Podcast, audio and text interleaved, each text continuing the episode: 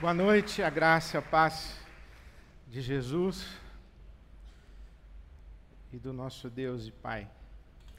Para você que nos acompanha ao vivo, onde você estiver, que a boa mão de Deus alcance você. E você que não está hoje, está em algum dia, em algum lugar, onde você estiver, quando você estiver, que o Senhor alcance você. Para mim é sempre uma alegria cumprir esse sagrado encargo de abrir a Bíblia, abrir a boca, repartir o Evangelho com vocês. E hoje eu quero contar uma história que é uma das mais incríveis histórias do Novo Testamento. Está no livro dos Atos dos Apóstolos, nos capítulos 4 e 5. É uma história incrível, mas é também muito importante para mim, porque essa história ela é um norte, apontou para mim um norte a partir do qual eu orientei e oriento a minha experiência religiosa e a minha pastoralidade. Nós estamos completando, celebrando os 85 anos de aniversário da IBAB. E eu, quando cheguei aqui com a Silvia, nós trazíamos a Fernanda no colo, o Vitor na barriga. E, e eu me lembro que naqueles dias, um amigo meu, pastor, ele deixou o ministério pastoral e foi se dedicar a uma outra atividade. E nós sempre fomos muito críticos da vida religiosa, da estrutura da religião, essa vã tradição que nós acabamos de cantar aqui. E ele me disse: por que você não faz o mesmo? E isso tem mais de 30 anos. E eu me lembro naquele dia a resposta que eu dei. Porque eu quero dedicar a minha vida a cooperar e construir e ajudar a construir uma comunidade cristã, uma igreja, onde os meus filhos possam crescer de uma maneira saudável onde os meus filhos aprendam o Evangelho de Jesus Cristo, de tal maneira que eles se tornem discípulos de Jesus e não religiosos vazios. E passados mais de 30 anos, eu daria a mesma resposta.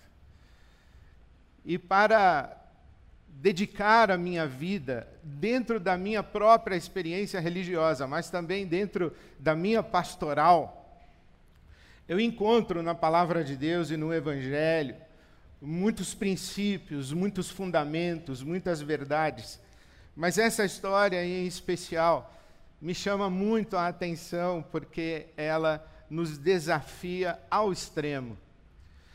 O pastor Robinson Jacinto já disse que a Silvia maravilhosamente expôs para nós hoje pela manhã Atos, os capítulos 2 e também esse trecho do capítulo 4 que eu vou ler.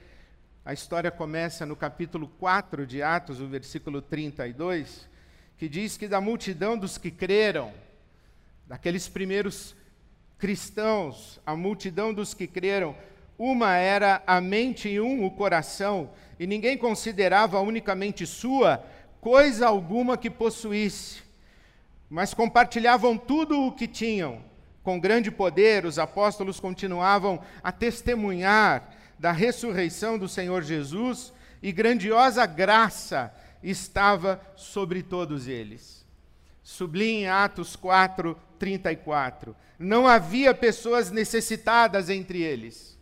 Não havia entre eles necessitado algum, pois os que possuíam terras ou casas as vendiam, traziam o dinheiro da venda e os colocavam aos pés dos apóstolos, que o distribuíam segundo a necessidade de cada um. Então, no versículo 36 de Atos 4, aparece uma personagem extraordinária das páginas do Novo Testamento. José, José, um levita de Chipre, a quem os apóstolos deram o nome de Barnabé Talvez você já tenha cantado essa canção, era seu nome Barnabé, natural de Chipre. É esse camarada aqui, José, de codinome Barnabé, que significava encorajador. Barnabé, ou filho da consolação. filho do encorajamento, o encorajador. Esse homem vendeu um campo, um terreno, uma propriedade que possuía e trouxe o dinheiro e o colocou aos pés dos apóstolos. Esse era o espírito da comunidade cristã.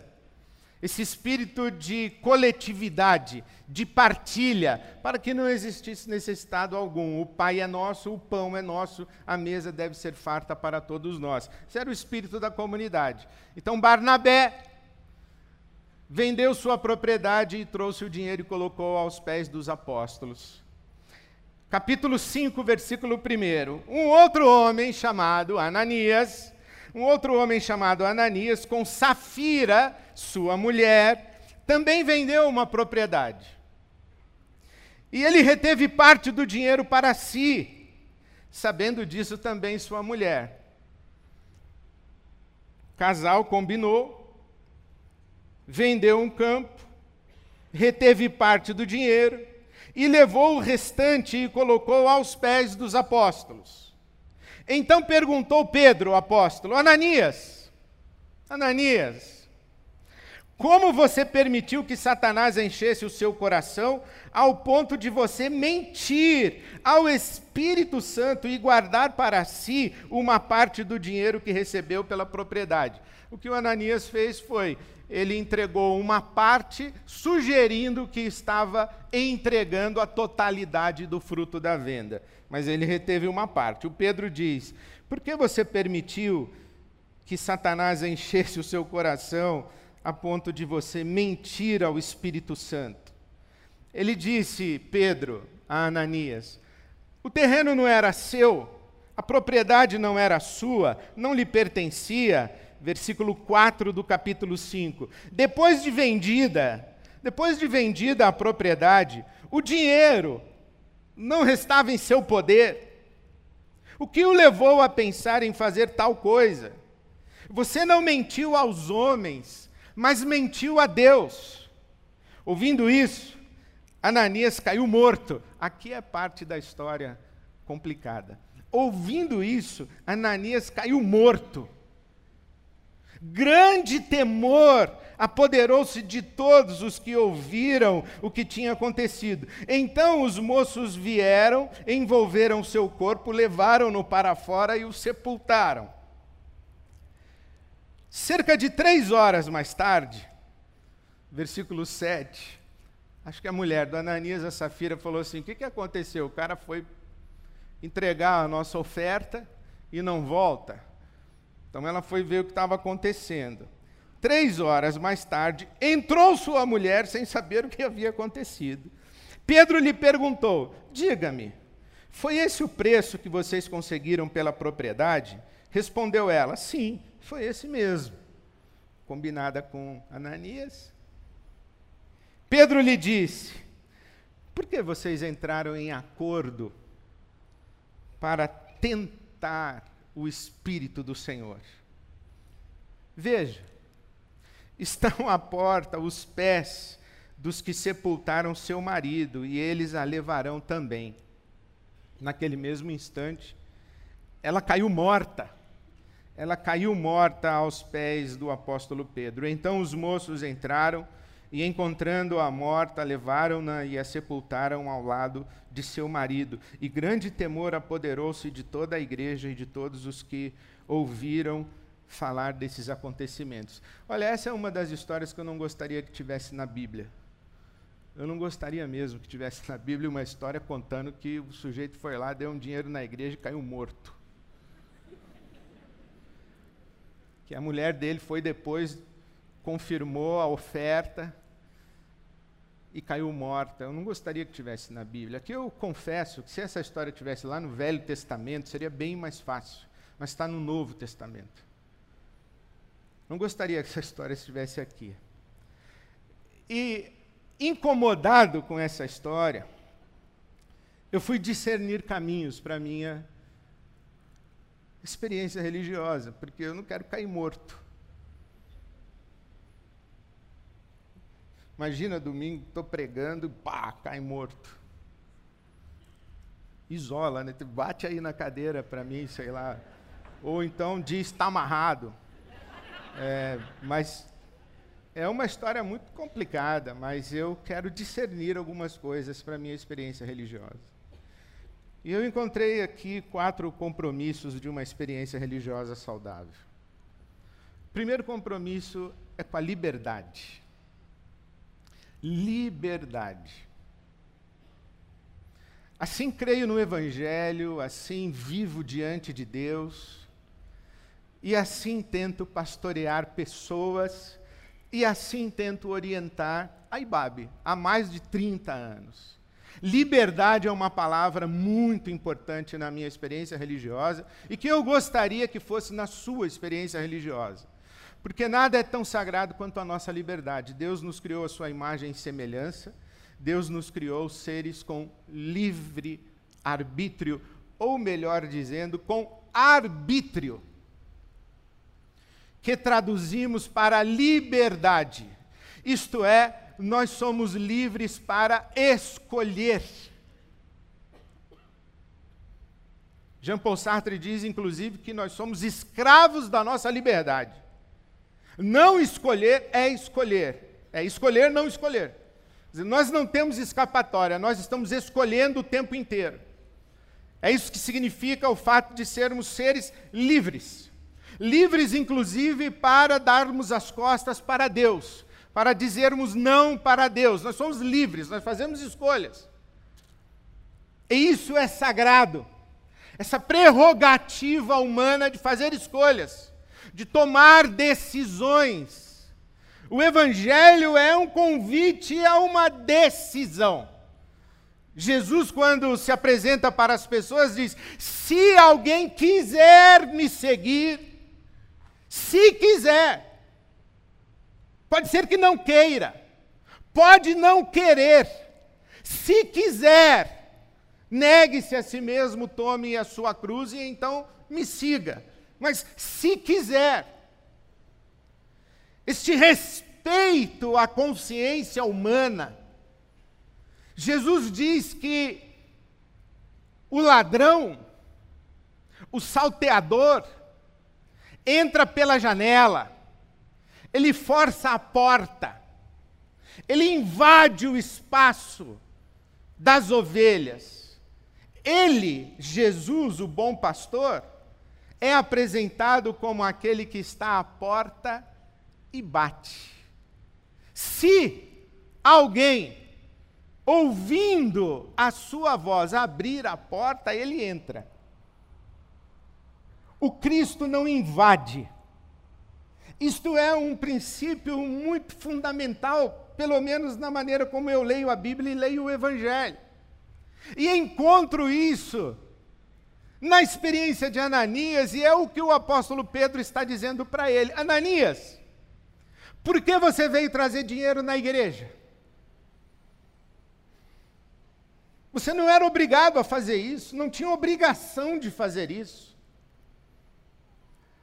O terreno era seu, poderia continuar sendo seu, você não precisava vender.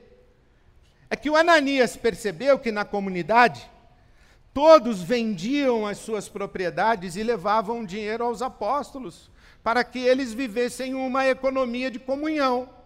O Ananias viu aquilo e falou: Eu vou fazer igual.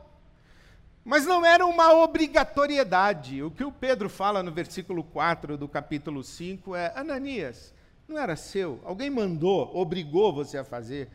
E depois de ter vendido, o dinheiro também não era seu. Você podia ficar com dinheiro. Você não precisava dar metade, dar dois terços, um terço. Você não precisava mentir, você não precisava dar nada. Ou você poderia dizer: Ó, oh, estou trazendo metade. Ok. É seu. Faça como quiser. Faça se quiser faça quando quiser, a partir da sua consciência livre e da sua escolha. E este princípio de não é seu,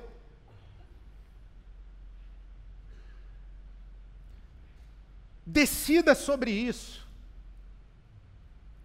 Não é seu, assuma responsabilidade sobre isso. Não é seu, Escolha o que você vai fazer com isso. Mas não se deixe submeter a uma regra, a uma condição de obrigatoriedade, de tal maneira que você faça aquilo subjugado, faça aquilo coagido, faça aquilo ou deixe de fazer constrangido, constrangida. Faça livremente, sempre. Crianças fazem o que é certo por obediência. Adultos fazem o que é certo por consciência.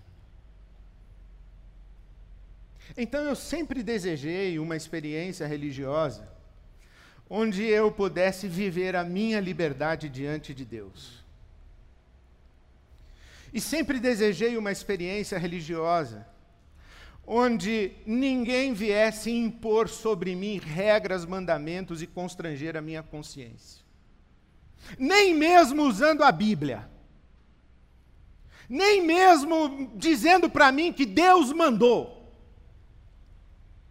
Enquanto a minha consciência não entender o que a Bíblia está me mandando fazer, enquanto a minha consciência não discernir o que Deus mandou, não adianta que você venha falar para mim. Porque se eu não fizer movido pela minha consciência diante de Deus, eu estarei mais uma vez sendo manipulado e coagido. Eu estarei sendo escravizado por um sistema de regras e obrigações, ainda que regras e obrigações em nome de Deus, e ainda que regras e obrigações que você venha dizer para mim que é para o meu bem ou que são para o meu bem. Então eu sempre tentei proteger a minha consciência. Perdão, eu ainda não entendi, eu não vou fazer. E toda vez que eu fiz contrariado, eu me feri, eu me machuquei, eu me deixei ferir. Nós passamos a vida sendo coagidos. Nós passamos, passamos a vida sendo controlados. Nós passamos a vida sendo monitorados. Nós passamos a vida com um, um, uma lista imensa de obrigações às quais devemos nos submeter. O Evangelho não é mais uma delas. Não pode ser. Por isso que Jesus disse: Vocês conhecerão a verdade, e a verdade vai libertar você. E se Jesus, o Filho do Homem, libertar você, verdadeiramente você vai ser livre. Não permita que ninguém escravize você. Liberdade.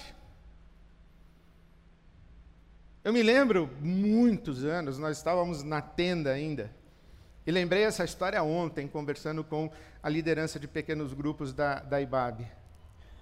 Quando eu preguei uma série de mensagens, o título, acredito, era Nitroglicerina onde eu disse o seguinte: que existem algumas coisas que, se você mexer errado com elas, elas explodem na sua cara e podem trazer danos irreparáveis. Dinheiro é uma delas. Poder é uma delas. Sexo é uma delas. E naquela noite específica eu falei sobre sexo, a nitroglicerina chamada sexo. Quando acabou a celebração, veio um casal, eu oficiaria o casamento deles dali a dez meses, nove meses. E eles vieram para mim e disseram: Pastor, nós decidimos que não vamos mais fazer sexo até o dia do nosso casamento. Falei: Tá bom. Vamos passar dez meses sem fazer sexo. Bom, você sabe, era um casal não casado com vida sexual ativa, que decidiu não fazer sexo até o dia do casamento. Eu não sei porque eles vieram me contar isso. se eles vieram na esperança de eu falar assim, pelo amor de Deus, quem vocês estão com a cabeça? Fica à vontade. Não sei se eles vieram com essa esperança, né? Mas eles vieram falar isso. Eu falei, tá, ok, beleza, vocês que sabem. Quase que eu disse para eles: olha, no meu sermão eu não falei nada disso. Não falei nem que sim, nem que não. Inclusive no meu sermão eu disse: quem pergunta se pode, não pode, é criança. Adulto assume responsabilidade. porque está mexendo com nitroglicerina e a coisa pode explodir. Me despedi do casal, veio outro casal. Os dois divorciados, com filhos crescidos e criados, eles vieram para mim e disseram: Pastor, o senhor vai oficiar o nosso casamento daqui a alguns meses? Falei: É. Então, é o seguinte: é que ele vai para Paris, tudo pago pela empresa, e me convidou para ir junto. Mas é antes do nosso casamento. Eu falei: e? Você está me pedindo para ir fazer amor em Paris? Você quer que eu libere? É isso? Ou você quer que eu proíba? Você quer que eu diga se é pecado, se não é pecado? É seu. Decide. E assume responsabilidade. Porque se não é algo da sua consciência, vai fazer mal para você. Se você faz ou deixa de fazer, eu não estou falando mais de sexo, estou falando de comer brigadeiro. Se você faz ou deixa de fazer porque alguém mandou, proibiu, liberou, mas não passou pela sua consciência e você, de maneira adulta, responsável para consigo, não teve a oportunidade de deliberar, decidir, escolher, fazer uso dessa sagrada liberdade, vai te fazer mal. Eu nunca desejei uma igreja que controlasse, que, que tutelasse, que ditasse regras para a consciência de ninguém. Porque a palavra de Deus e o Evangelho são o caminho de vida.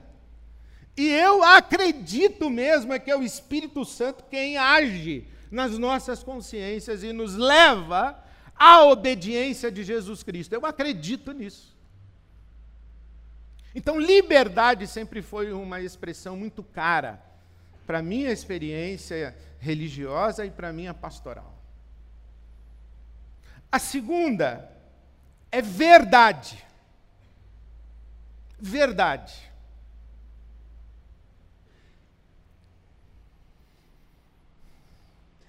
O Pedro diz a Ananias: Ananias, você veio aqui contar mentira.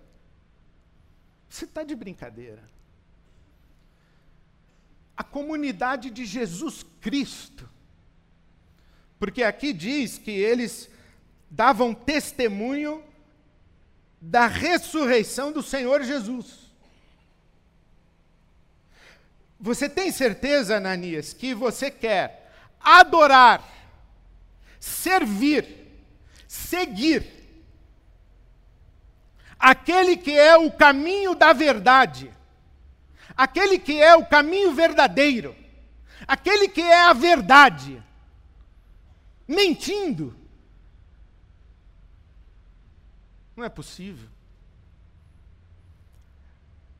Você não, não percebe que o que está acontecendo na nossa comunidade é fruto da ação do Espírito Santo de Deus?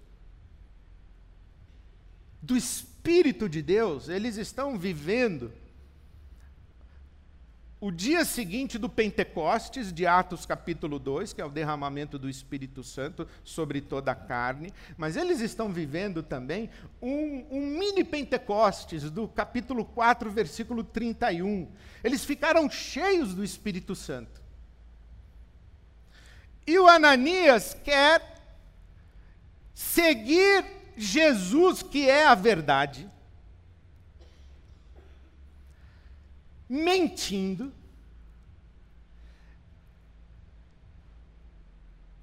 e quer fazer sugerir que o Espírito Santo que guia a toda a verdade o levou a mentir.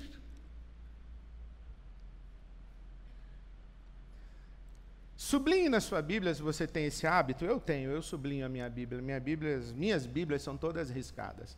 Primeira carta de João, capítulo 5, versículo 6. O Espírito é a verdade. Você quer mentir para mim? Você quer mentir para a nossa comunidade? Pior, você quer mentir para Deus. Eu me lembro quando assisti no cinema e li o livro O Caçador de Pipas. É uma história muito bonita.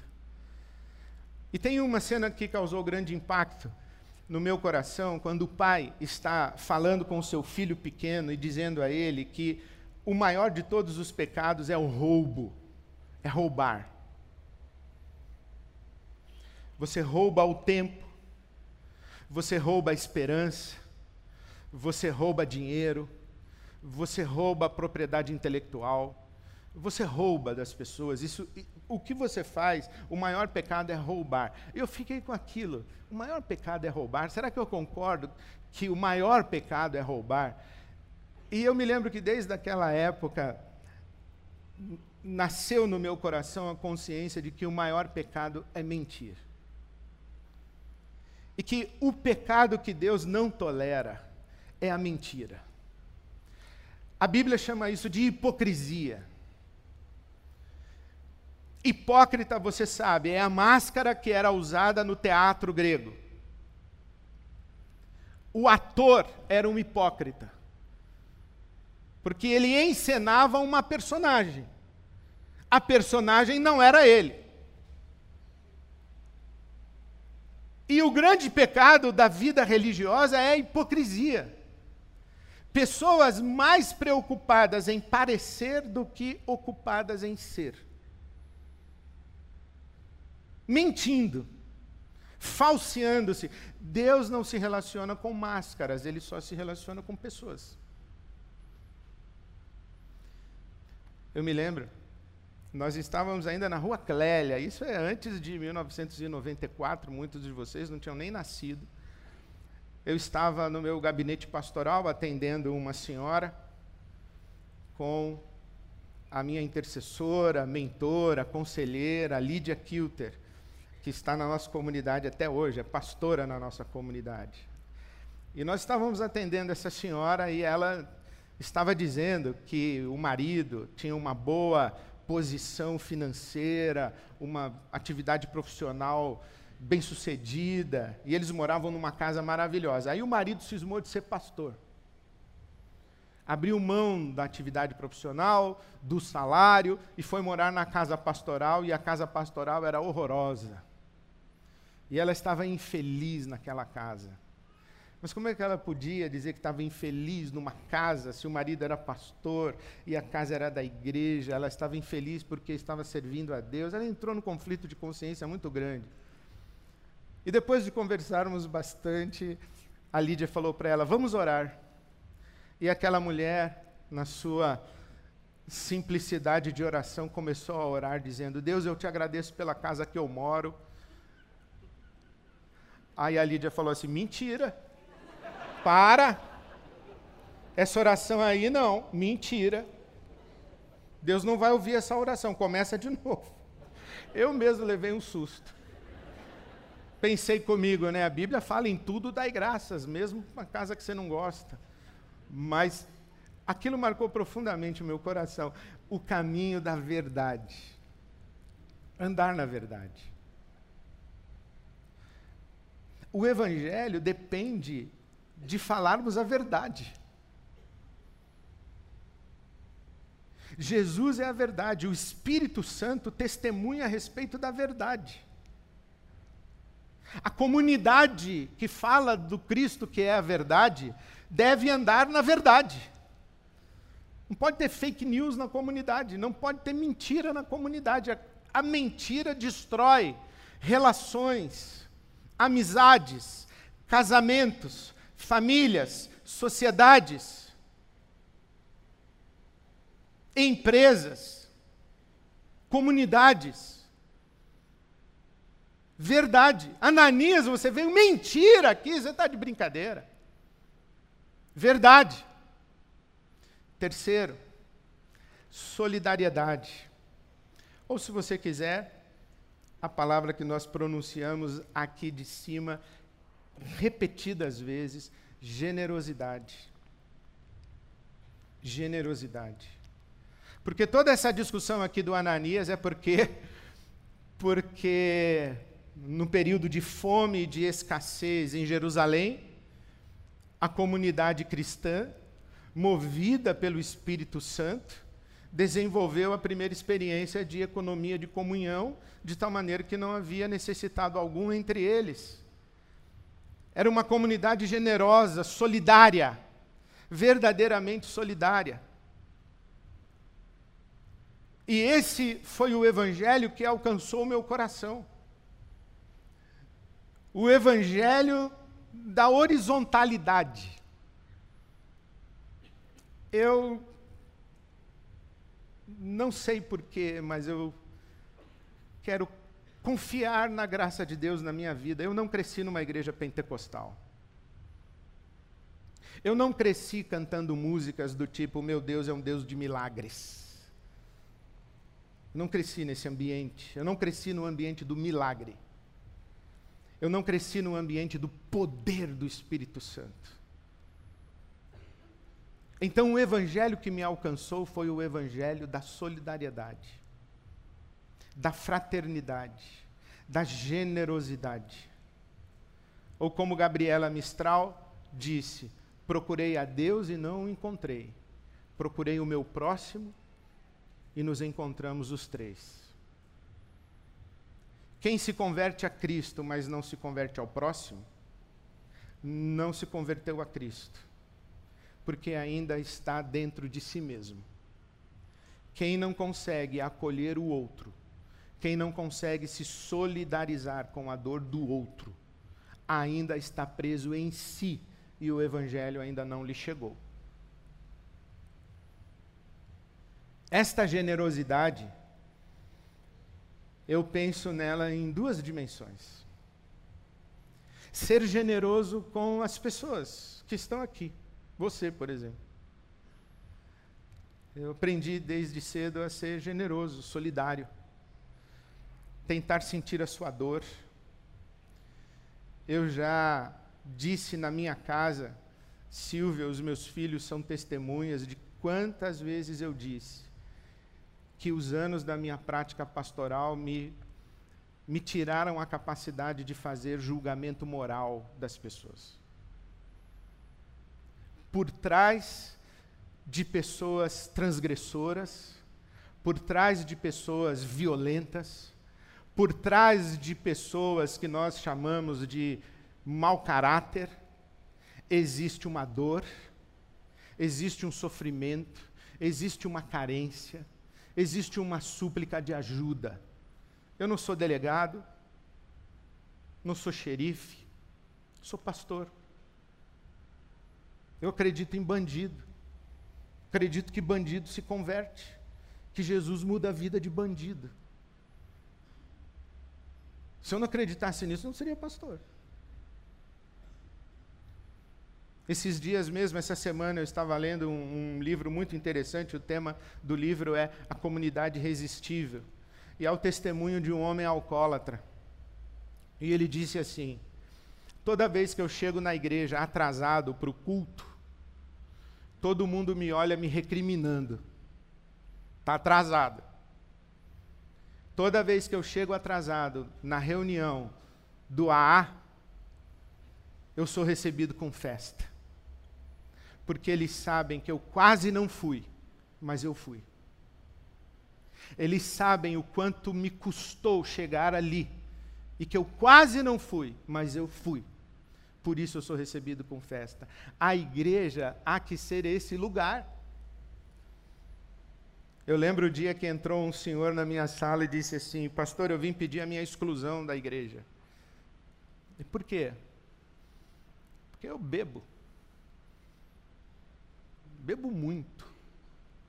Mas bebe quanto? Assim, ah, muito. Eu saí de casa quinta-feira, fui achado domingo. Não sabia nem onde eu estava. Eu não sou digno de ser dessa igreja. Eu disse a ele: Mas o senhor quer continuar bebendo assim? Desaparecendo, sumindo, usando seu cartão, fazendo débito para os seus filhos terem que rastrear o senhor para saber onde o senhor está, onde fez a última compra no cartão, só quer continuar assim essa vida? Ele falou, claro que não, pastor, e caiu num choro profundo. Eu falei, então a igreja é o seu lugar. A igreja é o seu lugar. A igreja há que ser esse ambiente onde as pessoas encontram o socorro e encontram pessoas que são solidárias com suas fraquezas, para que tenham a oportunidade de mudar de vida ou de ter a vida transformada pelo Evangelho e por Jesus, que muda pessoas. Eu sempre falei para a Silvia, não deixa a bolsa aí, a igreja é mal frequentada. Você não, você não vai no teatro, aí você, na hora do intervalo, você sai para lá e deixa a bolsa. Não, você leva com você a bolsa, não é? Então, na igreja é assim também. Você fica na oração com a bolsa aberta. Hum. Fica com o olho fechado, um aberto, olhando a bolsa. A igreja é mal frequentada. Eu estou aqui. eu venho. E a gente tem que ser solidário cada um com a fraqueza do outro e nós nos ajudarmos mutuamente nas nossas transformações. Mas devemos ser solidários também nesse tempo de pobreza, de miséria e de fome que o nosso país está passando, que não é diferente de Jerusalém. Hoje o clamor do Brasil é Recife. Hoje o clamor do Brasil é Recife, uma cidade que está debaixo de água. E a expressão que eu ouço dos pastores meus amigos é: nós perdemos tudo. Nós perdemos tudo. Se nós não prestarmos atenção nisso, que evangelho é esse? Então, solidariedade é uma experiência. E por último, espiritualidade. Isso eu penso que é o próprio e o profundo da experiência religiosa. Porque esse texto é um texto que tem Jesus Cristo no centro, o Espírito Santo e o diabo. O Satanás agindo no coração do Ananias e da Safira. Jesus, Espírito Santo e Satanás. O Evangelho é o poder de Deus para a salvação de todo aquele que crê. O Evangelho não é uma filosofia de vida. O que dá origem a essa comunidade e o que faz com que a IBAB exista é o fato de que Jesus Cristo ressuscitou, está vivo. Nós não cantamos as nossas canções para a memória de uma personagem heróica chamada Jesus de Nazaré. Jesus é o Senhor dos senhores, o Rei dos reis. Jesus é o Deus vivo e verdadeiro. Nós lidamos com poderes espirituais. Aquela mulher que entrou na minha sala e disse assim: Pastor, de noite eu escuto corrente arrastando na minha casa, cadeira mudando de lugar de madrugada. Senhor pode ir lá orar na minha casa. Ou aquele homem que disse assim: Pastor, a minha mãe me visita, entra no meu quarto antes de eu dormir, só que ela já morreu. Só pode orar comigo. Ou aquela moça na minha sala que pegou a minha Bíblia e jogou para o alto, esparramou tudo que tinha em cima da minha mesa, e depois que voltou a si, caiu num pranto, chorando, dizendo: Pastor, você sabe que não fui eu que fiz isso. E eu ter que invocar a autoridade de Jesus. Eu me lembro um dia que eu estava com a Lídia atendendo uma, uma moça. E a Lídia teve a, a feliz ideia de me mandar ler a crucificação de Jesus para essa moça. E ela se encheu de ódio, ficou em pé, olhou para mim e falou assim: Não vai ler. E eu, cheio de medo, falei: vou, vou, vou. Vou te falar, viu? E nós ficamos um palmo assim. Ela me olhando, eu olhando. Eu nunca fui olhado com tanto ódio. E eu só pensava o seguinte: Jesus, não posso abaixar o olhar. Não posso ser o primeiro a abaixar. E eu fiquei olhando para ela. Eu já estava quase me preparando para sair correndo, mas eu falei: não posso.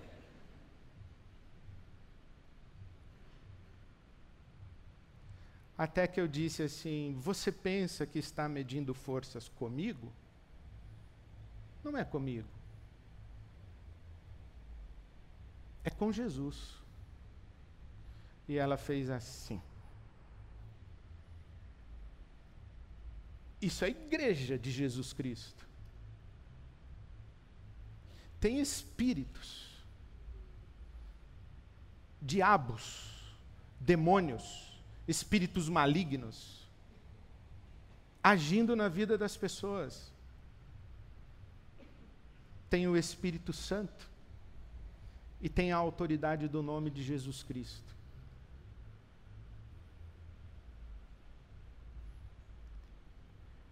Então eu me ajoelhei um dia e disse assim: Jesus, eu estou para te servir. Minha vida é sua. E eu sou pastor, olha isso. Então me ajuda a construir uma comunidade onde as pessoas sejam livres para que elas adulteçam, que elas não sejam manipuladas. Me ajuda a construir uma comunidade onde as pessoas possam ser verdadeiras. E me ajuda a cooperar para a existência de uma comunidade solidária. Não uma comunidade de condenação, de exclusão, de acusação mas uma comunidade onde as pessoas são o que são e invocam o nome de Jesus, para que o Espírito Santo de Deus promova as transformações que só Ele pode realizar. Nós somos igreja de Jesus Cristo. E eu queria convidar você hoje à noite para dizer: Eu também sou de Jesus, eu quero esse Jesus como Senhor e autoridade na minha vida. Eu não quero ser religioso, religiosa. Eu não quero seguir uma vã tradição. Eu quero conhecer esse Jesus aí que você está falando. Esse Jesus vivo, ressurreto, ressuscitado. Eu quero conhecer esse Jesus. E eu quero esse poder do Espírito Santo agindo na minha vida e fazendo coisas na minha vida, realizando coisas na minha vida. Eu quero isso. Então eu queria convidar você a ficar em pé. E queria poder orar por você, se você quiser sair do seu lugar e vir aqui à frente. E dizer: Eu quero entregar a minha vida a Jesus. Eu quero viver a minha liberdade. De verdade tendo Jesus como Senhor da minha vida. Então pode sair do seu lugar e vir aqui à frente, que eu quero orar por você. Pode sair do seu lugar, vem. Você que está aí atrás, dá tempo de chegar, pode vir. Está aí em cima, pode descer que eu espero. Pode vir. Nós vamos cantar, vamos celebrar. E você pode descer que eu vou esperar você chegar aqui. Pode descer. Estou vendo vocês descendo, pode vir.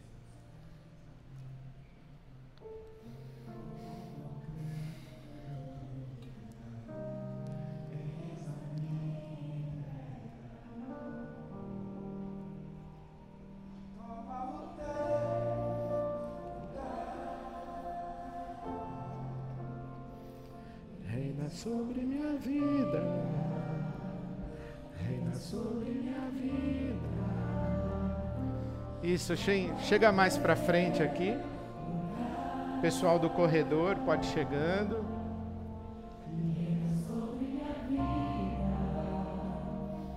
Você aí de cima tá na dúvida, vem logo. Tô te esperando. Entrega a sua vida a Jesus. Sai daí, vem aqui, vamos orar juntos.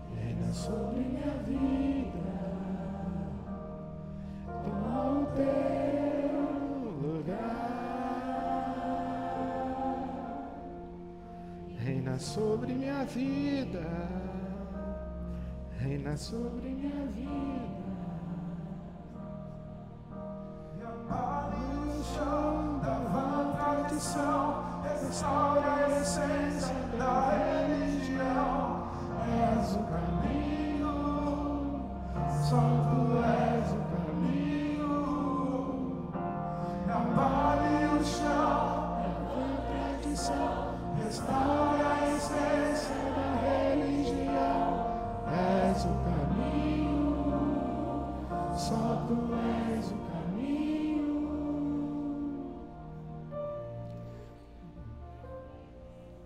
Obrigado, Jesus. Obrigado porque o Senhor está aqui no meio de nós, entre nós, e sobre nós, amorosamente sobre nós, fazendo a tua vontade que é boa, perfeita e agradável sempre. E nós, juntos, e cada um de nós dizemos: toma o teu lugar e reina sobre a minha vida. Reina sobre a minha vida, Jesus. Derrama o teu Espírito Santo mais abundantemente sobre mim, sobre a minha vida.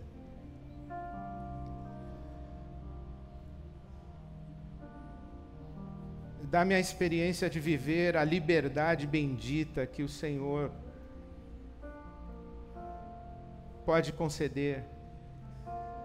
Livra-me das minhas máscaras, das minhas mentiras, das minhas falsidades, da minha hipocrisia. Converte o meu coração ao meu irmão, à minha irmã, ao meu próximo. Liberta-me dos, dos laços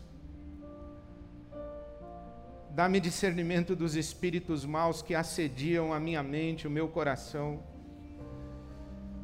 E dá-me liberdade, liberdade para viver a vida abundante que o Senhor prometeu. Liberdade para viver de maneira verdadeira, digna, bela na tua presença Repousa a tua boa mão sobre cada um destes que aqui à frente está, cada um em seu lugar. Aqueles que não estão hoje, mas estão. Que o Senhor toque suas mentes, os seus corações. Que o Senhor se revele, que o Senhor se manifeste.